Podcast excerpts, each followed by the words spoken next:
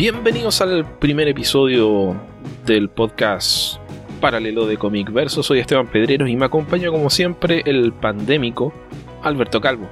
Hola Beto, ¿cómo estás? Hola, ¿qué tal? Muy bien, gracias. ¿Qué se siente ser responsable de, de la pandemia? El paciente cero. Pues creo, creo que en realidad eso fue un chisme que se armó por ahí en redes sociales, pero nada que ver. ok, no lo vi, pero me habría gustado participar de esa discusión. La idea de este podcast que estamos iniciando, y este es el piloto por así decirle, es acompañarlo o acompañarnos. bueno, ¿quién sabe quién le hace terapia a quién en este caso? Claro, hacerme compañía a mí. Hacernos compañía unos a otros. Eso. A propósito de, del claustro voluntario en la mayoría de los casos, a veces no tanto. Y mm, tratar de, expresar nuestros distintos problemas o malestares respecto de esta situación que nos afecta a la mayoría.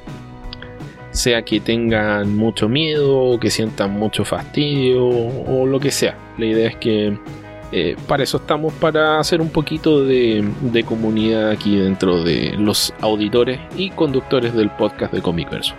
O simplemente que quieran compartir lo, que acostumbran a hacer para que sea más llevadera esta, esta etapa de, estar recluidos o en su caso de, lidiar con el estrés de que los estén obligando a salir a trabajar, por ejemplo. Claro, o más recluido. no sé si la mayoría de nosotros tenemos unas vidas tan eh, agitadas por ahí. No suele ser la característica que uno a los fans de cómics, aunque tampoco los excluye.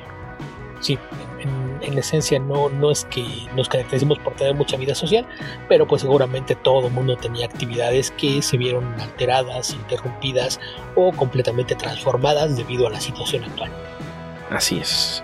O cuéntenos sus frustraciones con sus familias, compañeros de trabajo, el grupo de WhatsApp de su colonia, de las tías que dejan de mandar piolines para mandarles teorías de conspiración, etc.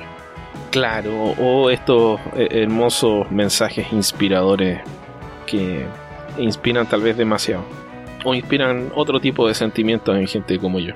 Sí, si tienen una tía que descubrió a Miguel Ángel Cornejo o a Paulo Coelho y ahora no deja de mandarles mensajes para que se sientan mejor y estén motivados y ya no la soportan, pues también aprovechen para desahogarse con nosotros. Así es. Beto, ya nos llegaron algunas preguntas y creo que podemos aprovechar de, responderlas. La idea es que nos manden cualquier cosa, nos manden frutas, preguntas por Twitter, correos electrónicos, audio. Nos interesan los audios porque la idea también es utilizar esos audios para ir armando este programa. Eh, unos dos o tres audios por programa nos dan materia de conversación y también les sirve a ustedes para expresar lo que sea que quieran expresar en la medida que no les dé vergüenza, por supuesto. En efecto, esa es la, idea, que, en este podcast no sea nada más que ustedes nos escuchen, sino que en la medida de lo posible participen con nosotros. Y no tiene que ser de cómics, como ya expresamos, pueden hablar de lo que sea. Eh, siempre manteniendo algunas reglas básicas de, decoro, porque somos un programa para toda la familia, siempre lo hemos sido, así que eso, preocúpense del lenguaje también para poder usar los audios sin problema. Y básicamente esas son todas las reglas. Así es, que son bastantes pero no tantas bastantes pero simples. Así es. Ok, Héctor McCoy nos escribe desde México. ¿Cuál es su música favorita? Su banda y disco. ¿Cantan cuando se están bañando? Saludos. Ok, Beto, dale tú primero. Cantarán ni siquiera en la ducha. Ahí, ahí sí, no cantar para nada. Difícilmente algunos amigos me han visto cantar en fiestas, no, no pasará de eso jamás en, público donde lo pueda hacer alguien más. Y música favorita, pues en términos generales, rock, todos sus sabores y, variedades. Pasé por mi etapa pop, pasé por mi etapa punk, pasé por mi etapa metalera, pero podemos resumirlo a poquito de todo eso, rock en, todas sus formas. Y bandas favoritas, pues eh, e, e, esa respuesta puede variar dependiendo del día de la semana y de qué humor esté, pero eh, también de a, qué época de mi vida se refiere. En algún momento pueden haber sido bandas como YouTube, Pixies, Dream Theater, Ramones, The Clash, qué sé yo, pero, pero en general no, no, no, yo lo he dicho muchas veces, no me gusta ser de absoluto, sí que hay algo que es lo que más me gusta por sobre todas las cosas y lo mismo aplica tanto a bandas como a grupos, cantantes, etcétera. Así es de que eso, rock en la mayoría de sus formas.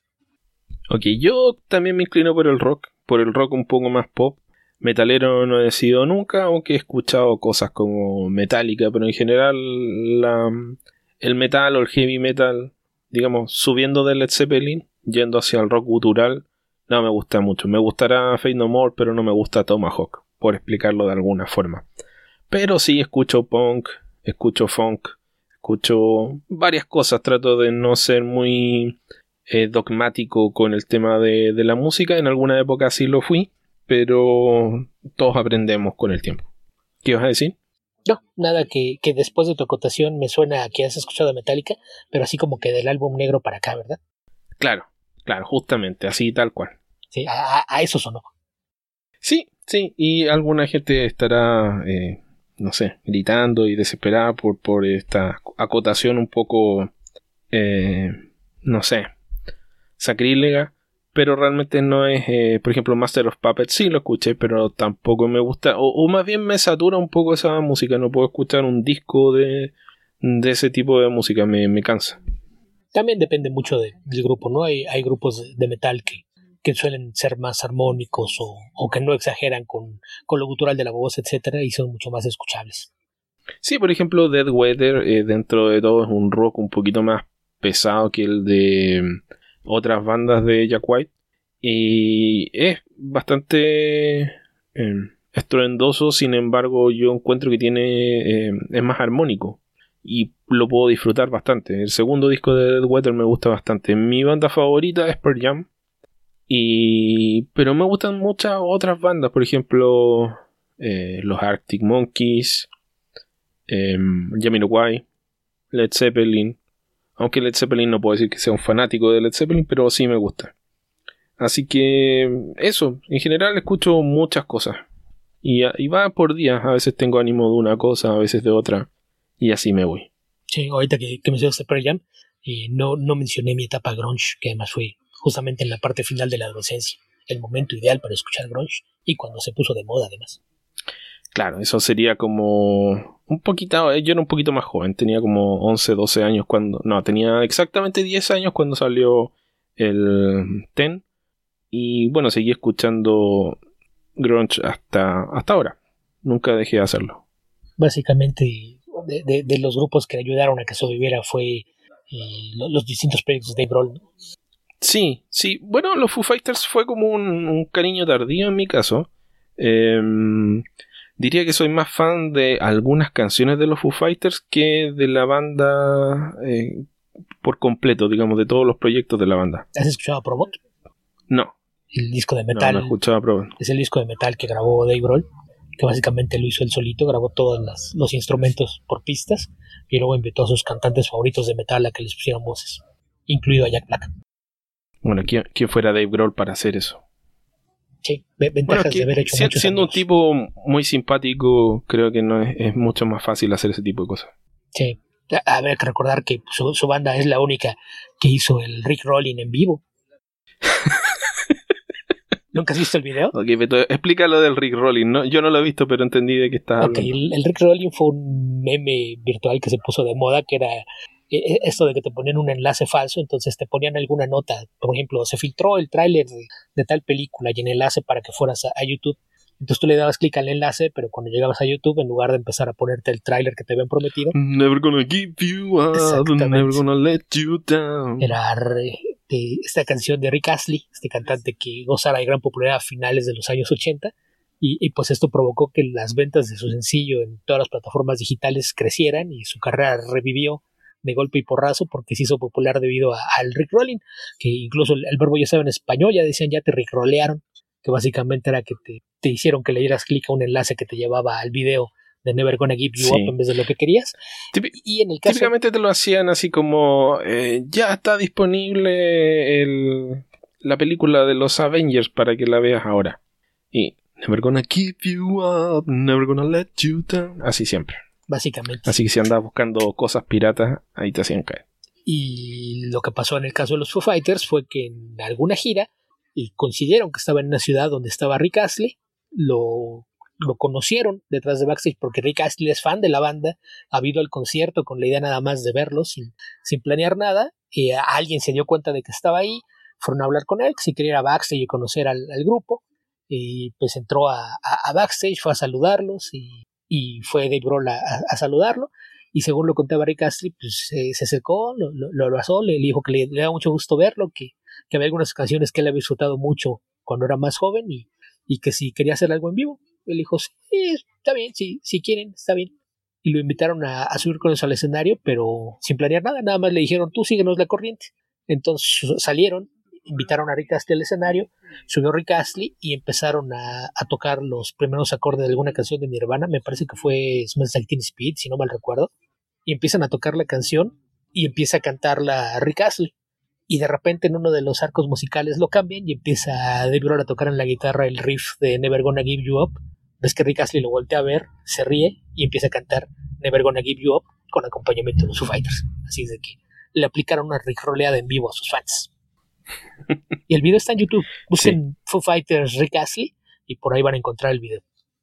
Bueno, un tipo que tiene humor para hacer eso, o, por ejemplo el video de... Mm, ¿Cómo se llama? Ever... Eh, uy. ¿Cuál? Eh, el video de, mm, de, la mejor canción, bueno, no, no, sé si es la mejor, pero una de las más buenas. Este donde están en la en el sueño que este, son la pareja de Grohl y el baterista y mm, están como en una cabaña en el bosque. ¿Cabaña en el bosque? Ah, Everlong. Ah, ya. Sí. Bueno, por mucho tiempo creo que fue una fue tal vez la mejor canción de, de los Foo Fighters. Aunque hay varias que me gustan. Best, eh, Rope. Pero en general todos sus videos siempre fueron con, con ser divertidos, ¿no? Desde, con muchísimo humor, sí. Desde el principio, el, el de Learn to Fly era... Bueno, Rope no, pero, pero sí, por mucho tiempo fueron videos chistosos. Sí, su, primer video salen ellos eh, haciendo varios papeles en un avión. Ellos no son las azafatas, el piloto y algunos pasajeros. Y, también mm. habría, que recordar que ese primer disco también lo grabó Dave Grohl solo. Y luego el, grupo lo reclutó ya para cuando empezó a dar giras, pero originalmente él grabó tocando todos los instrumentos. Sí. No, pero el primer disco, el primer video de los Foo Fighters fue este donde aparecía justamente Dave Grohl cantándole a un Foo Fighter. Sí. Bueno, entonces me reviento su primer éxito, no su primer video. Ah. Puede ser.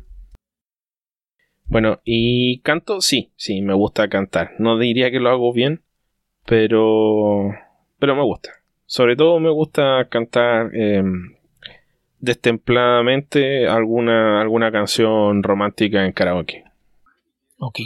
Seguramente en eso te hubieras llevado bien con eh, Mario este amigo medio escandaloso, el que también conociste por aquí en México. Ah, ok. All My Life también, muy buena de los Foo Fighters. Disco favorito, tengo muchos, del último, relativamente último tiempo, porque ya cuando uno se pone viejo empieza a pensar que las cosas que pasaron hace 5 años fue hace poco.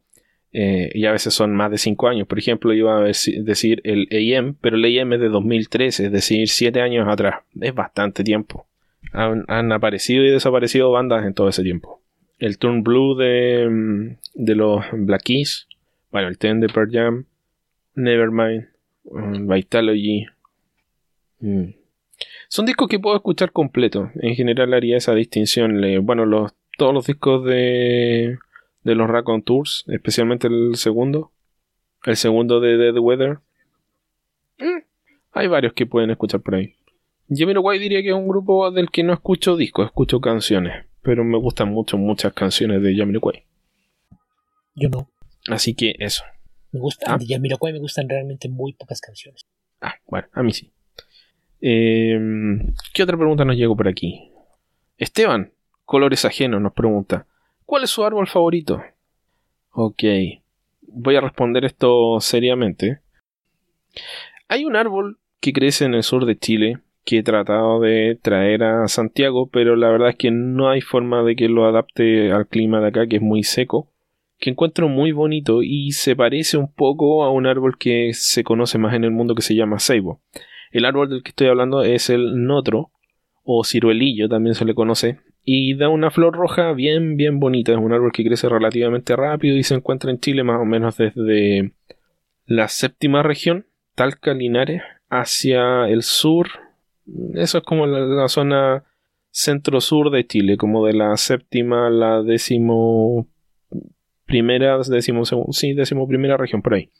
Em, sí, ese es un, árbol que me gusta mucho y dentro de los árboles de acá de mi región hay uno que me, encuentro muy bonito que está en un parque que está acá en Santiago. En la naturaleza es más difícil de encontrar, es relativamente escaso, que se llama Belloto del Norte, que es un árbol nativo también y bastante grande cuando ya es adulto, bien, bien imponente dentro de lo que es la que son los árboles del bosque esclerófilo en eh, la región central de Chile.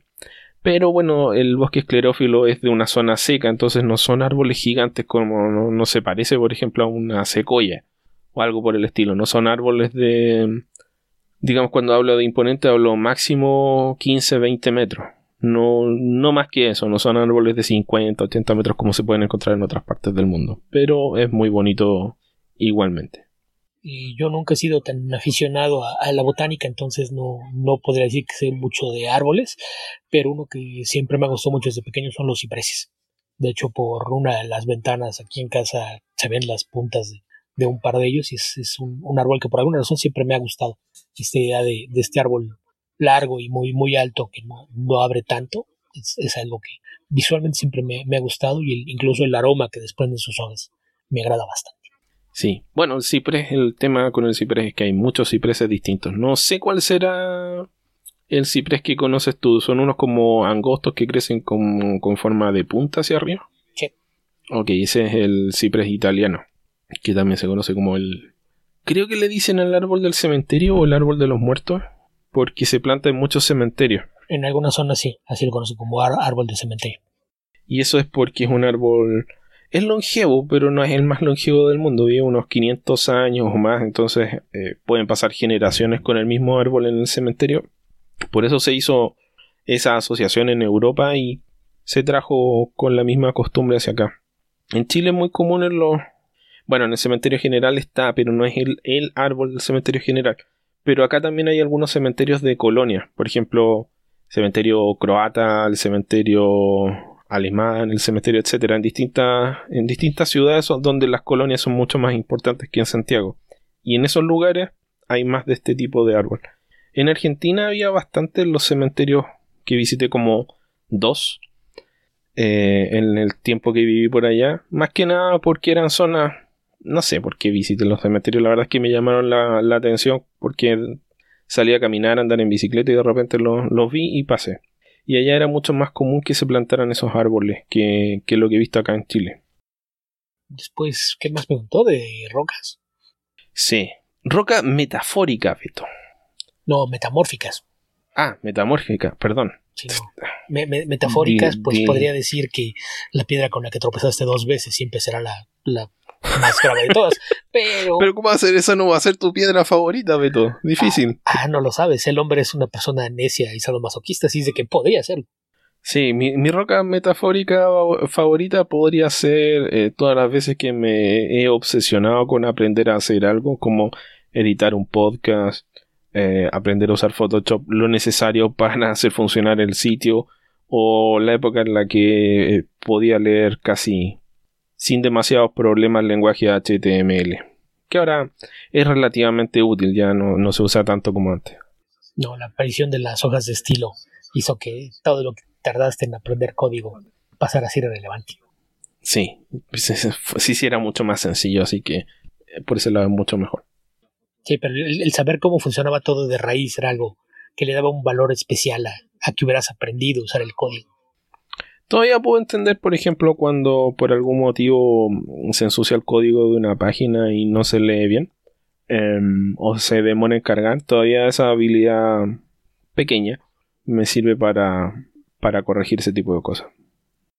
Pero no respondiste el... Ok, ¿qué es una roca metamórfica, Beto? Porque necesito saber esto para ver si, si es que lo puedo responder son rocas formadas por la modificación de otras preexistentes en el, interior, de la Tierra mediante un proceso llamado metamorfismo. A través de calor y opresión en fluidos químicamente activos se produce la transformación de rocas que sufren ajustes estructurales y mineralógicos.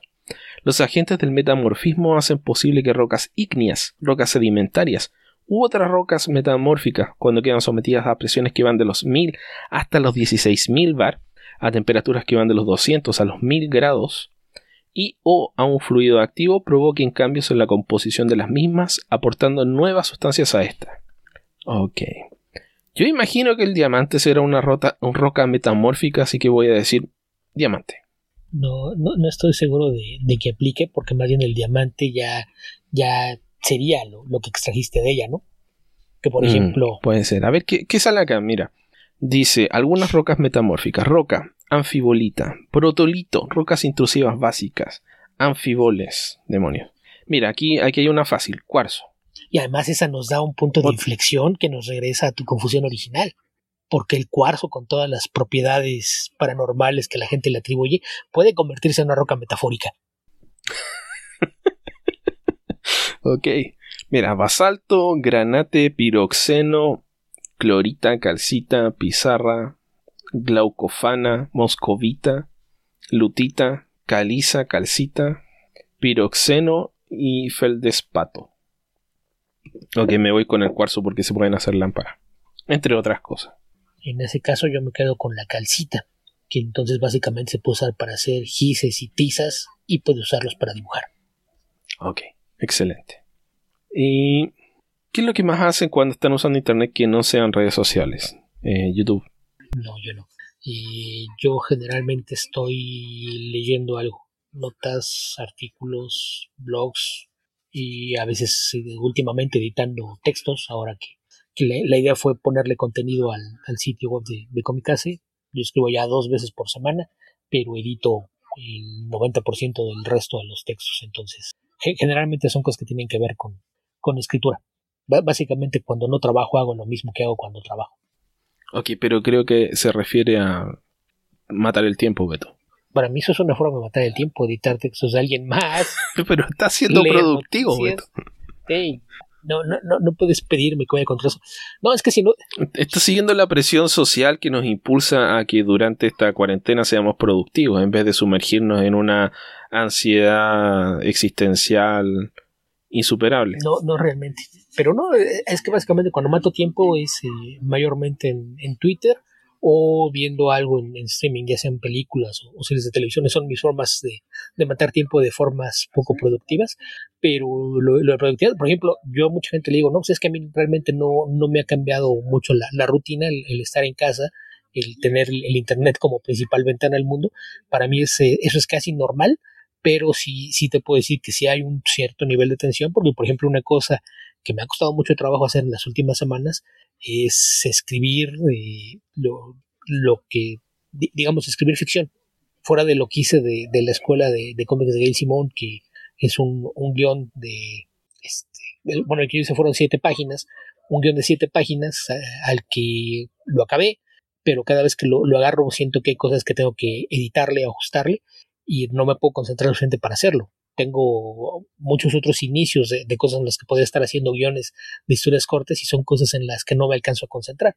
En cambio, ponerme a editar un, texto de, alguien más o en algún momento sentarme a escribir una reseña es algo que hago con relativa facilidad y, no, al parecer no me requiere tanta concentración como, como el crear algo. Entonces, aquello de, ser productivo, pues es entre comillas. Hay algunas cosas que se dan mejor que otras, pero pues para mí es, eh, para mí yo desde que conocí el Internet hace, no sé qué tendrá unos 23, 24 años, para mí fue, fue eso, fue el tener una, una ventana a aprender más cosas, entonces me, me gusta constantemente estar leyendo. Hubo una época en la que eh, pasaba mucho, muchos ratos de ocio metido en, Wikipedia, de donde por cierto se van de fondo leíste lo de las piedras.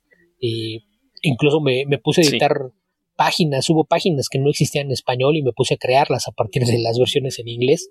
Eh, casi todo sin crédito porque no me dado cuenta de que te podías registrar para quedar eh, guardado quién, quién fue el que hizo las cosas. Ah, me tomó algún tiempo darme cuenta de que podías hacerlo y ya lo guardaba porque en, aquel entonces pues, tú podías editar y lo que guardaba era tu IP, pero para quienes usábamos una, una conexión no fija, la IP es dinámica, entonces cada vez que te conectas cambia, tienes una IP distinta, así es de que muchas de, de mis contribuciones a Wikipedia fueron anónimas, pero pero es algo a lo que siempre le he dedicado mucho tiempo en Internet, a, tratar de, aprender cosas, de descubrir cosas nuevas, mucho de...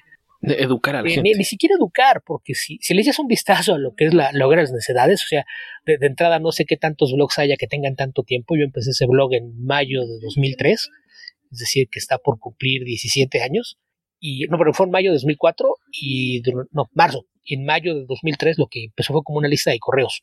Luego todo el material de esa lista de correos lo agrega al blog como con las fechas eh, hacia atrás, pero en realidad el, blog lo abrí en, mayo de 2004. Entonces el blog tiene 16 años, pero tiene continuo que tiene 17 años.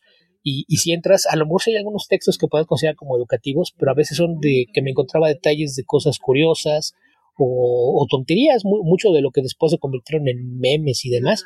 Y era la clase con Dios que compartía cada viernes, subía algún video que me había parecido curioso, algún cortometraje animado, eh, algo mm. chistoso, alguna, alguna reflexión sobre algún tema que me dio risa. Por ejemplo, recuerdo que uno de los primeros eh, me topé con una nota de, que en un hospital en el sureste de, México, creo que fue en Chiapas, si no mal recuerdo, tuvieron un problema porque al parecer en, el área de, guardería del hospital las enfermeras tuvieron un problema y marcaron mal los brazaletes de los bebés recién nacidos. Entonces estaban eh, con el tema de que iban a tener que hacer pruebas de ADN para determinar de quién era cada niño. Y yo lo, que me pregunté cuando vi la nota fue, ok, ¿y qué pasa en el caso de, que hay alguien que el niño no es suyo, que su esposa le puso el cuerno? ¿Qué va a pasar cuando hagan los exámenes de ADN y, se den cuenta de que eh, uno de los padres no tiene ningún niño ahí? Entonces, e, e, esa clase de, cosas eran cosas que me ponía a escribir reflexiones y demás y las aventaba. Entonces, para mí siempre he tenido mucho que ver con, con contenidos y opinar textos y demás, todo lo que hago en Internet, ya sea trabajo o no. Sí. Yo dejé de escribir en mi blog, traté de retomarlo alguna vez, pero lo dejé. Antes lo que trataba de hacer un poco lo mismo, pero eh, tengo esta tendencia a sobreanalizar las cosas. Entonces, eh, pues si lo buscan o se ponen a revisarlo van a encontrar que en la época en la que veía más fútbol me ponía a discutir formaciones o qué tenía que ser o quién era el técnico más eh, apropiado para un club o para la selección chilena o a veces encontraba alguna noticia que considera que está mal estructurada, la analizaba y proponía cómo debía ser. Eso es, un, eh, una tendencia dentro de cómo funciona mi cabeza, o sea, tiendo a a estar cuestionando cosas, a veces bien, a veces mal. Y mm, tiendo a, argumentar mucho, y incluso a argumentar contra mí mismo. Uno de mis mayores problemas a la hora de redactar cosas es que termino haciendo textos muy largos porque me empiezo a, a contraargumentar. Así que eso. Pero últimamente trato de apagar el cerebro y me dedico a ver YouTube. Porque YouTube tiene de todo, como dice una amiga mía, es la universidad de YouTube. Entonces de repente quieres aprender tener nociones, no aprender, porque realmente no me voy a poner a, fabricar cuchillos, no me voy a poner a, hacer carpintería. Me gustaría, pero muchas de esas cosas requieren espacio y dinero que no tengo. Entonces, eh, me relajo viendo cómo alguien construye un mueble, o restaura, o, fabrica un cuchillo, cosas por el estilo. Eh, me llaman la atención, principalmente me gusta aprender o tener nociones de cómo se hacen algunas cosas. Y eso en general, un poco de, de aprender. Y también programas de cocina, programas de viaje, programas de, ese tipo de cosas. Últimamente he visto canales de eh, asadores de carne. Que no diría que soy un mal asador de carne, pero tampoco soy el mejor. Entonces eh, me dio un poco interés por aprender un poco más, ver ahí las diferencias o los tipos de cocción, etcétera, porque digamos que la cultura del asador en Chile, no todo el mundo, específicamente acá en, Santiago, porque para el sur, donde hay más crianza de, animales eh, y en el campo, la gente eh, sabe hacer mejor esas cosas, pero en la ciudad la mayoría de la gente tiene una parrilla, pone carbón, tira carne encima y eso sería todo, sal y a la mesa. Entonces, saber un poco más de cómo preparar, saber cortes, ese tipo de cosas me empezaron a llamar la atención hace algunos meses. Pero en general, como me gusta comer y me gusta cocinar, busco cocinas eh, extrañas de otros países y ver eh, qué cosas puedo preparar. Así que ese tipo de cosas. Y nos llega otra pregunta. José G. Jesús, Pepe. He escuchado que muchos dicen que el rock es un género muerto, refiriéndose desde hace unas décadas hacia hoy. Pero no entiendo cuándo lo dicen. ¿Alguno de ustedes sí? Suerte en este nuevo proyecto. Mira, creo que se refieren a que el rock podría considerarse que hasta cierto punto eh, se repite a sí mismo, como quien no ha innovado en, no sé, muchas décadas realmente. eh, y, lo que terminas viendo que son proyectos de rock ya, eh, novedosos, en el fondo son fusiones rock con otros estilos de música. Pero el rock propiamente hablando es básicamente siempre el mismo. Entonces, si no sé, si te aburrió, si no te interesa, no, no hay mucho más que decir al respecto. Yo pienso que no sé si es un género muerto en la medida que se sigue haciendo, se siguen apareciendo canciones, pero realmente cuando tú cada cosa nueva que haces la redefines como otro género, sí, cualquier cosa nueva que hagas ya no va a ser propiamente hablando rock, porque va a ser rock otra cosa, va a tener otro nombre, pero en fin, no sé, no sé realmente muy bien si es eso exactamente a lo que se refiere, no, no, no sé, Beto, si tú tienes otra idea. No, pues básicamente hay que tomar en cuenta que cada vez que que aparece algo nuevo generalmente es algo que está, o como dices, o mezclando cosas o retomando algo que se hacía antes, pero de una forma distinta, ¿no? Yo recuerdo que, alguna vez alguien me, dijo que cuando oía los grupos de, de Britpop, cuando son de moda Oasis, Blur eh, y, bandas parecidas, pues que en realidad era como si estuvieras escuchando en realidad los grupos británicos de los 60, solamente que con, con los eh, amplificadores hasta arriba básicamente era lo mismo, pero con más distorsión en las guitarras. Ah, de ahí viene el hecho de que mucha gente dijera que de repente Oasis era como una actualización de los Beatles. Era eso. Y tenemos el caso también a, mediados finales de los 90 que de repente alguien redescubrió el, garage rock y por ejemplo, eh, eh, ay, ¿cómo se llamaba esta? The Strokes. Strokes eh, que básicamente todos los grupos de Gordon Rafael sonaban así, ¿no? Que, que decían que tenían ese sonido como si grabaran en un baño pero les daba un sonido peculiar que de repente se puso de moda cuando en realidad es algo que se hacía desde los años 70. Entonces muchas veces es, es parte de, lo mismo, que estás reciclando ideas y habrá quien de repente se arte y decida que ya no le interesa y como no le interesa, pues lo declaran como muerto, pero pues a fin de cuentas eh, es una, una cuestión de, de, gustos y apreciación que rara vez es del todo objetiva. Entonces eh, cuando alguien diga eso, si no estás de acuerdo, simple y sencillamente ignóranos. Sí, el punto es si te gusta o no te gusta. Nada más que decir. Sí, y, hay gente y también las, las infinitas subclasificaciones del rock. Eh. Eso ya son etiquetas y lo hacen las disqueras, ¿no? Sí, más que y al, final la mayor parte de eso, sobre, todo lo que es popular, termina siendo realmente pop. O sea, uno le dice rock. A ver, aquí me voy a meter en las patas de los caballos, pero uno le dice rock porque tiene como esta especie de condescendencia o desprecio hacia el pop como palabra, sobre todo cuando era joven. Yo lo sentía, no voy a, acusar a nadie más. Y, después de un tiempo te das cuenta de que casi todo es pop. En la medida que sea efectivamente popular y, y de gusto masivo, termina siendo pop, no importa cuál sea el ritmo de origen. No porque sea reggae no es pop, si el reggae es es, masivo, termina siendo pop igual. Igual que el rock, igual que lo que sea. Entonces, mm, no sé, no, no, no tiene mucho sentido realmente, pienso yo. Ahora, en términos de innovación, si llega al punto en que cualquier cosa nueva termina cambiando o alterando el original y por lo tanto ya no es eh, el, el, ritmo original, ya no es rock porque, no sé, es, heavy metal o es hard rock o es lo que sea, o speed metal o lo que sea si cada vez que lo estás redefiniendo estás ah, hablando de que se inventó algo nuevo y por lo tanto no forma parte del rock, se, entiende, o sea, es imposible salvar esa situación. Si, si como eh, crítico estás redefiniendo el género eh, o lo estás acotando, entonces cualquier cosa que se meta dentro del género pasa a tener otro nombre y, por lo tanto no es rock, entonces lo que era rock eh, sigue estando muerto porque no hay nada nuevo, pero todo lo nuevo no es rock porque le cambiaste el nombre. E, e insisto, los nombres generalmente son cosas de las disqueras que están tratando de ponerle etiquetas que lo hagan parecer algo nuevo para poder venderlo mejor. Y esto es algo de siempre. En los años 70, cuando se puso de moda el rock progresivo, el rock progresivo básicamente era tocar rock robándose estructuras tradicionales de la música clásica. Por eso mucha gente lo conoce como rock sinfónico porque lo, lo, acomodabas en movimientos y de repente tomabas incluso los compases, todo lo, que hacía Pink Floyd, por ejemplo, y ellos tenían una forma muy concreta de armar las partituras de su música. Entonces era tomar mucho, mucho que se hacía en la música clásica e incorporarlo al rock. De, ahí es donde sale mucho del rock eh, eh, progresivo e incluso una parte del metal. Hay bandas de metal que los músicos, sobre todo en Europa, tuvieron una preparación clásica, estudiaron en conservatorios de música, aprendieron a tocar tocando música clásica y luego lo incorporaron al rock. Entonces es algo que, pasa de siempre.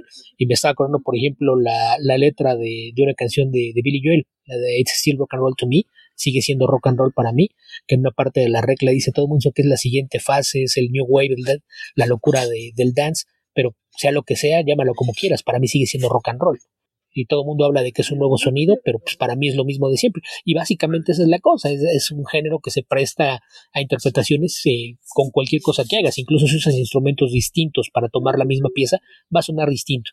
Entonces, eh, el, pensar en que puedas crear algo nuevo de la nada es, es algo realmente muy, muy poco probable.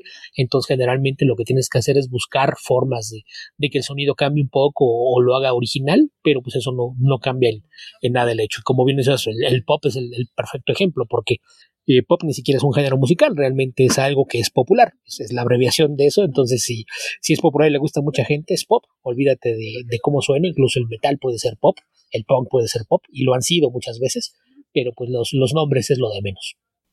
Enter Sandman es pop, pero técnicamente heavy metal. Los, los, puristas te dirían que no, que fue el momento en el que Metallica se vendió y ya no.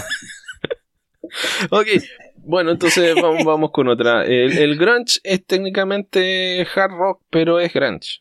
Sí. Y hay bandas que son grunge, pero realmente no lo son. O sea, por ejemplo, hay algunas clasificaciones en las que eh, Smashing Pumpkins es grunge. Y no sé, yo por lo menos no estoy de acuerdo que, Smashing Pumpkins sea grunge. Con el grunge pasa un poquito lo mismo que con el punk. Más que el género musical, era el movimiento social que acompañaba. El punk fue esta idea de ser reaccionarios, anarquistas, oponerte a, la autoridad. El grunge era un poquito la, respuesta de los jóvenes a sentirse desposeídos e ignorados por la sociedad. Entonces creo que ahí es donde muchas veces no sientes que cosas, hay cosas que no encajan, porque a lo mejor la banda cae dentro de toda la definición de, de, lo que eran los músicos que hacían esa clase de música, pero lo que ellos hacen es distinto, entonces la gente los pone bajo la misma etiqueta aunque no suenen similar y, viceversa, ¿no? Hay casos en, los que sí es música que encaja ahí, pero la, actitud de la banda o la forma en la que vendían su acto hacía que la gente no los tomara en cuenta como si fueran parte de lo mismo. Entonces, volvemos a lo mismo, son etiquetas y nombres, a fin de cuentas. Sí, el Britpop yo creo que es un buen ejemplo porque mete en un mismo saco a bandas que hacen trabajo no podemos decir que radicalmente distintos, pero sí distintos. Los Stone Roses, Blur, eh, Oasis, eh, bueno, varios Power Trio que había también de Ver. Hicieron cosas bien buenas y distintas y todo era Britpop. Entonces no... Son, son cosas de repente más del periodismo discográfico que, otra cosa. Creo que con eso es suficiente, Beto. No sé si quieres agregar algo. Pero, eso es de siempre. ¿O, ¿Quieres otro ejemplo y bien drástico? No me puedes decir que The Clash tocaba lo mismo que los Sex Pistols, por ejemplo. Claro. Y son tal vez las dos bandas de punk más famosas.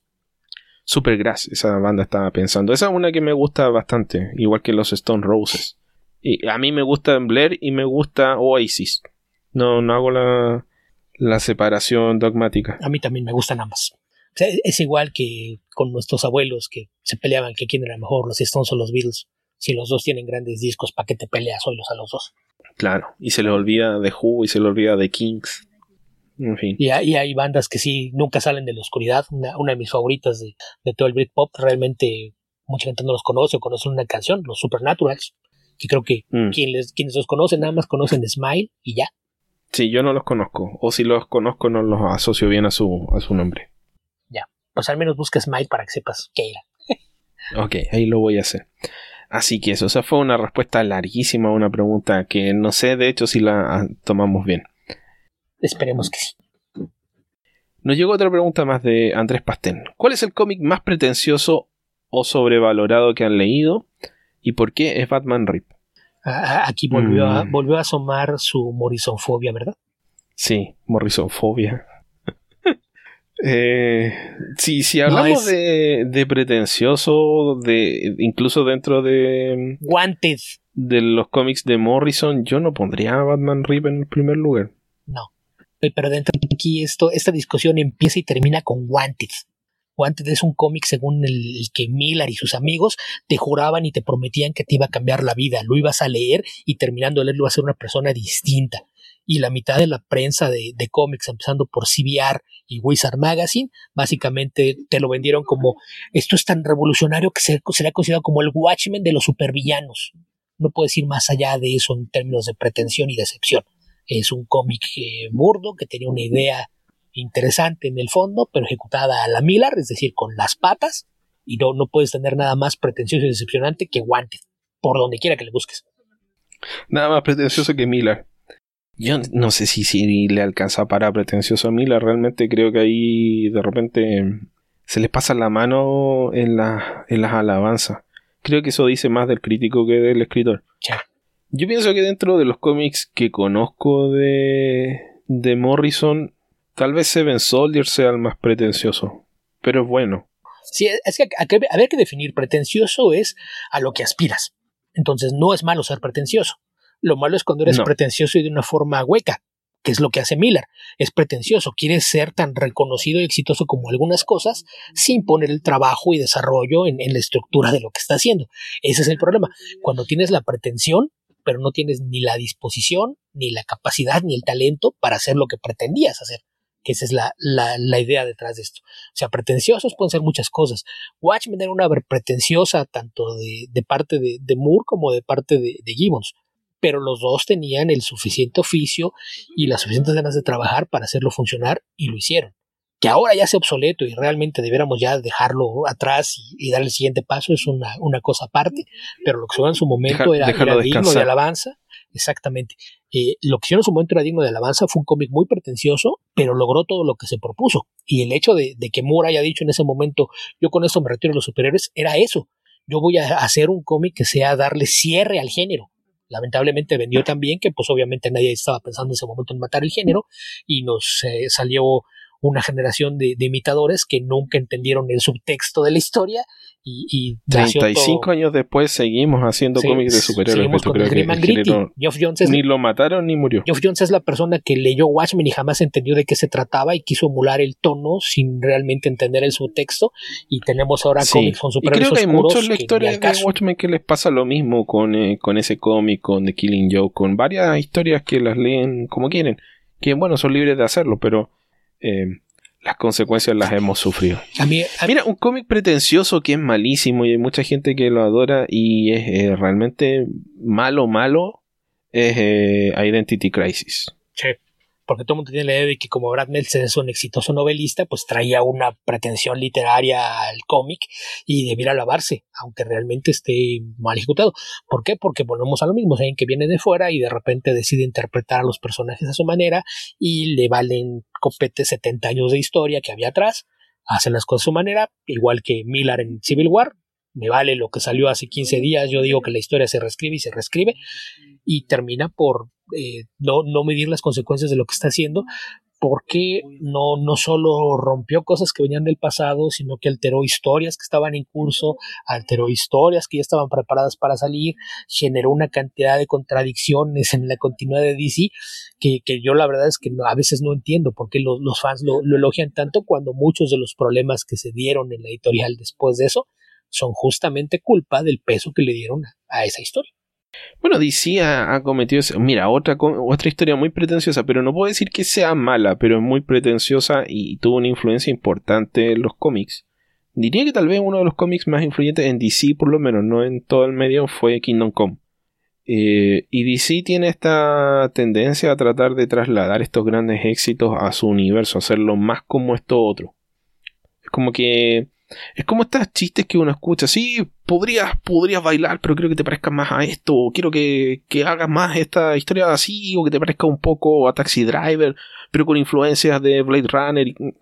Es como que alguien en editorial de DC hiciera eso porque la rompen con algo, tienen algún buen proyecto o algún proyecto exitoso y, luego tratan de replicarlo. Y a veces tratan de replicar varios proyectos que son absolutamente antagónicos. O sea, hasta cierto punto eh, Identity Crisis y New Frontier convivieron y tenías cómics que estaban influenciados por ambos. Identity Crisis yo creo que fue uno de los peores porque al igual que Watchmen influenció el tono de las historias por un periodo muy largo y eran muy malas. Porque estaban inspirados en un mal cómic y trataban de copiar un sistema que funcionó en ese cómic que fue muy exitoso pero fue muy malo. Entonces, ahí falla el tema de los editores. Creo que nos estamos metiendo en camisas de 11 barras aquí. Después ser un tema un poquito pesado para discutirlo en el, en el, en el podcast, pero se dan estas tendencias, tratar de hacer, meter a los personajes de Kingdom Come en el universo DC. Por un lado, no quieres que envejezcan los personajes, por otro lado, estás tratando de meter a, a los hijos y a los nietos de la historia en las historias actuales. Sí. Y, y, luego tienes al, al, Batman que tiene cuatro años activo, pero ya tiene seis sidekicks, seis sidekicks que han sustituido uno al otro, ¿no? O sea, que cada, cada seis meses le renunciaba a uno. más o menos, o, o, casi se moría, que, que es aún peor. O se murió y después resucita, en fin hay varias de esas de esas historias dentro de DC que tiene este historial por la misma forma en la que funciona la editorial por un lado crea grandes historias donde deja al equipo creativo que haga lo que quiera. Por otro lado hay otras historias donde deja al equipo creativo que haga lo que quiera cuando se debió haber metido al editor. Y, y así una de cal y una de arena con más de más de arena que de cal. O al revés no más de cal que de arena. Sí y por ahí creo que te saltaste otra pregunta pero va muy de la mano con esta Azrael 21.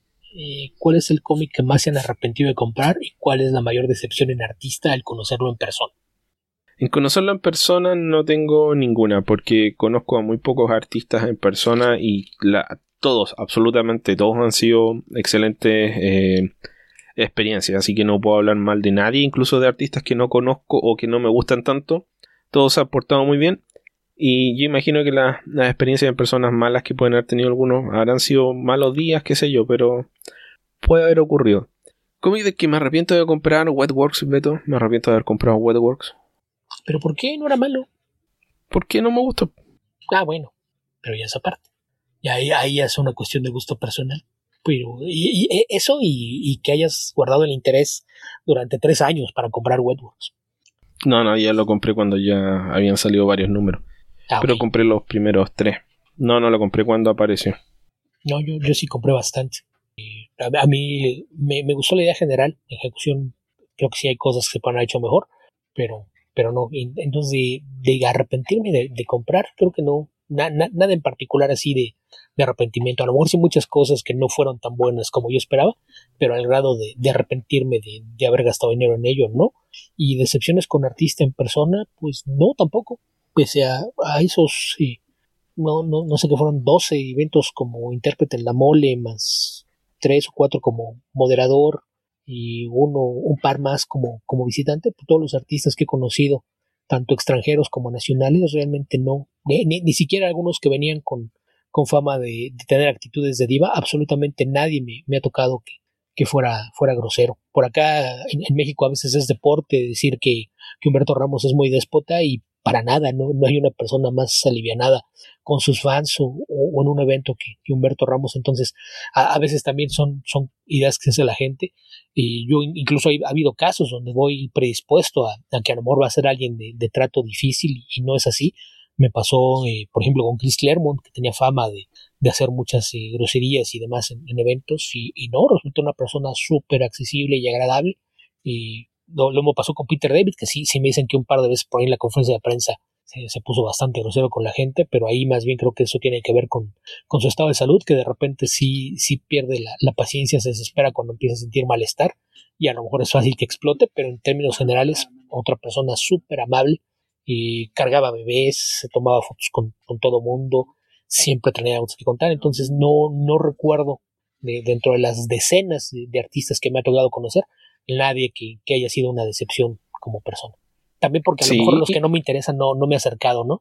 Casos de, mm. de Campbell, Madureira, por ejemplo, que, que, tengo la idea de que sí son medio pesadones. Por ahí hay algunos comentarios de que Mark Silvestre en esta última ocasión también eh, venía en plan diva, pero pues son, son artistas a los que ni siquiera me acerqué a ellos, así es de que no, no tengo idea. A lo mejor quiere decir que, que los instintos me han funcionado y no me he acercado a los que podrían haber sido una decepción. Sí, además que creo que en el cómic se da una situación bien particular, que es un lugar donde, o un medio en el que puedes con cierta frecuencia compartir con la gente que hace el trabajo. Eh, no, no, lo, no le ocurra a las personas que ven televisión ni que leen libros en general. O sea, las personas que hacen cómics son en su mayoría sumamente accesibles. Entonces eh, es bastante hablan con todo el mundo. No es que no es que uno tenga una preferencia particular, que, haya tenido suerte, qué sé yo. Si va al lugar correcto, porque son seres humanos y no se pueden multiplicar, eh, te van a hablar sin problema. Si haces tu fila, estás ahí, le quieres comentar un par de cosas, la mayoría son súper eh, accesibles. Obviamente hay que ver dónde está uno, porque si tienen una fila, no sé, de 50 personas y tú estás acaparando el tiempo de todo el mundo, obvio que te van a correr, pero es porque tú estás, tú estás causando un problema, no es, no es porque, no es por otra cosa. Sí, pero hay, casos en los que ellos les gusta pasar unos minutos platicando con la gente, aun si hay gente.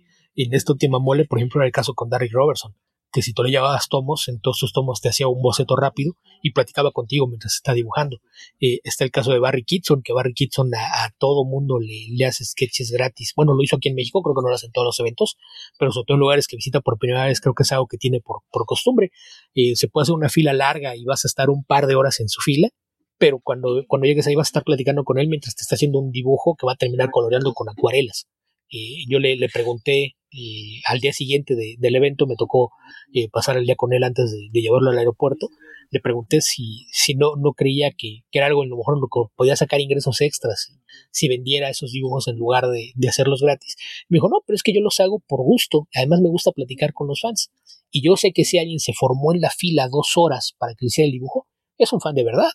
Entonces cuando llega, lo menos que puede hacer después de que estuvo dos horas formado es hacerle un dibujo y platicar con él. Sí, o sea, no, es lo menos, es bastante. Creo que hay que darle las gracias solamente. Ok, Vito, nos queda espacio solamente para nuestro único comentario que nos llegó a través de, de grabaciones de audio. Les pedimos por favor que hagan grabaciones de audio 30 segundos, 20 segundos, lo que sea. En este caso nos escribió o nos mandó el audio Bernardo Arteaga, quien nos pregunta Hola, mi nombre es Bernardo Arteaga, los escucho todas las semanas desde hace casi un año y disfruto mucho de sus recomendaciones y del programa en general. Continúen con el buen trabajo. Mi pregunta es si alguna vez han leído la saga de Usagi Yojimbo. Espero que así se pronuncie y no le dé otro neurisma a Esteban. En Comixology está con un 80% de descuento buena parte de la saga, o creo que toda, publicada por Dark Horse, y adquirí varios volúmenes. Eh, y quería saber qué, qué opinaban al respecto, qué les parecía.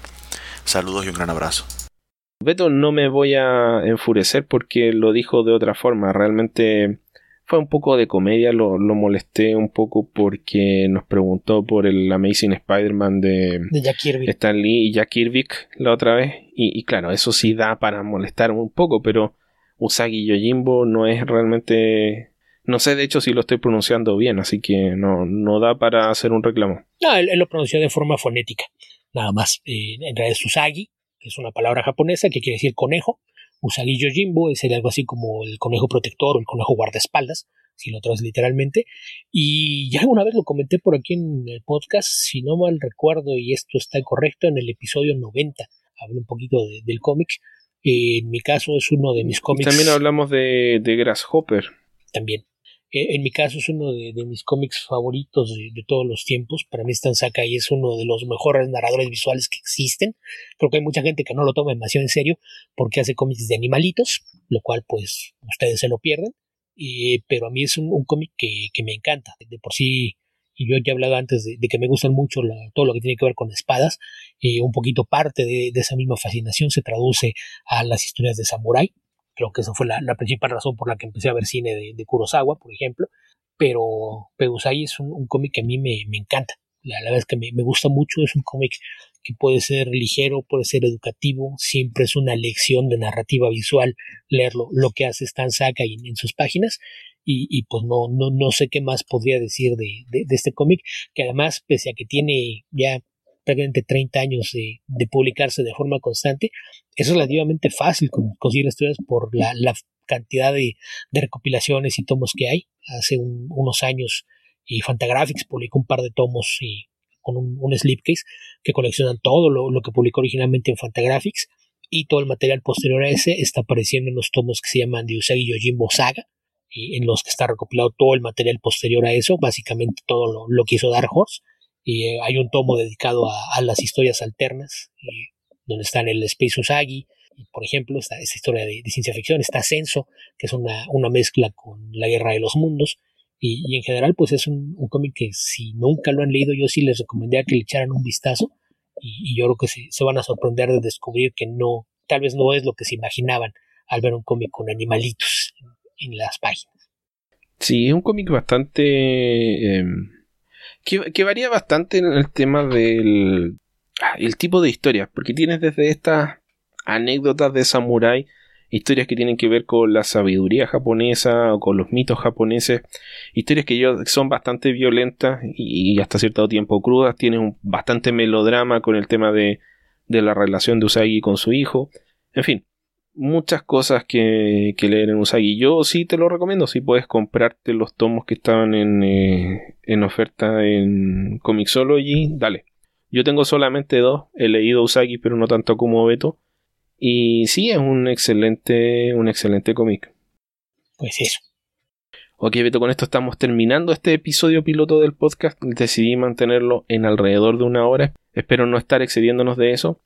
Y esta es la idea, que conversemos simplemente, que hablemos de lo que sea. Pueden ser cómics, puede ser otra cosa, de cómo se sienten. En fin, ya hicimos la introducción, así que con eso los dejamos. Recuerden que nos pueden ubicar en www.comicverso.org también estamos disponibles a través de nuestro Instagram, comicverso-podcast. En Twitter somos comicverso. A Alberto lo encuentran como Albion2112. A mí me ubican como epedreros. También nos pueden escribir a comicverso.gmail.com o a podcast.comicverso.org. También les podemos dar recetas de cocina, Beto. Creo que también podríamos hablar de comida aquí. Sí, seguramente. Que insistimos, la, idea de esto es eh, tratar de hacer un, poquito de, de, comunidad, hacer que sea más llevadero el, tiempo, ya sea que estén encerrados o que tengo que los relaje eh, de, de, la presión de tener que salir a trabajar, lo que sea. Entonces, si, si se les ocurre algo de lo que quisieran que habláramos, pues avísenos.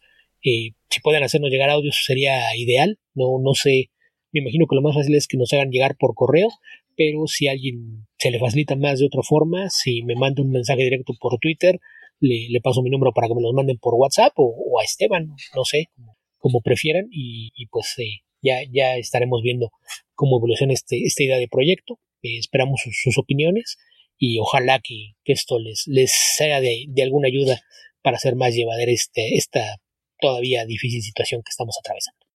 Así es. Pueden ventilar también sus frustraciones con el gobierno. Eh, para eso estamos. También. Habitantes del futuro, donde sea que estén y cualquiera que sea el momento en el que estén escuchando este podcast, que tengan muy buenos días, muy buenas tardes o muy buenas noches. Nos vemos en apenas unos días más en una edición regular de Comic Verso y estas llevarán una numeración separada. Así que cuídense. Hasta la próxima.